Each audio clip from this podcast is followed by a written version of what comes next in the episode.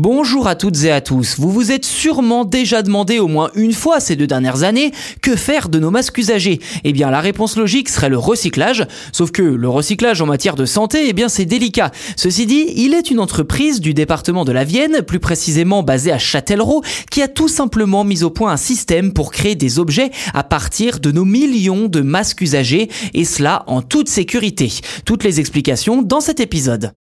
Steel, c'est son nom, a été lancé en 2020 dès lors que les Français se sont mis à consommer de grandes quantités de masques chirurgicaux. Rapidement, l'entreprise a su créer autour d'elle un véritable circuit, notamment grâce à la complicité des lieux publics et privés pour accueillir leurs boîtes de collecte dans toute la France. Derrière cette idée, Jean-Marc Neveu et Olivier Civil, pour qui le recyclage de ces masques devrait être une priorité.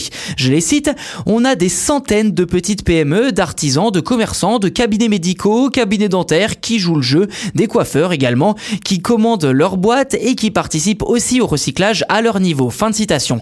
Au total, plus de 25 millions de masques usagés à travers le pays ont été transformés en de nouveaux objets ces deux dernières années.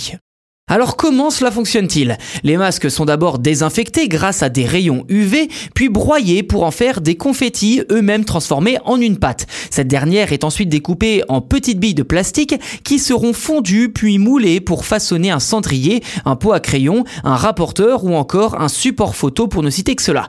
À noter que les charlottes pour cheveux ou encore les surblouses du personnel soignant sont également recyclées et s'intègrent pleinement dans cette initiative de Steel.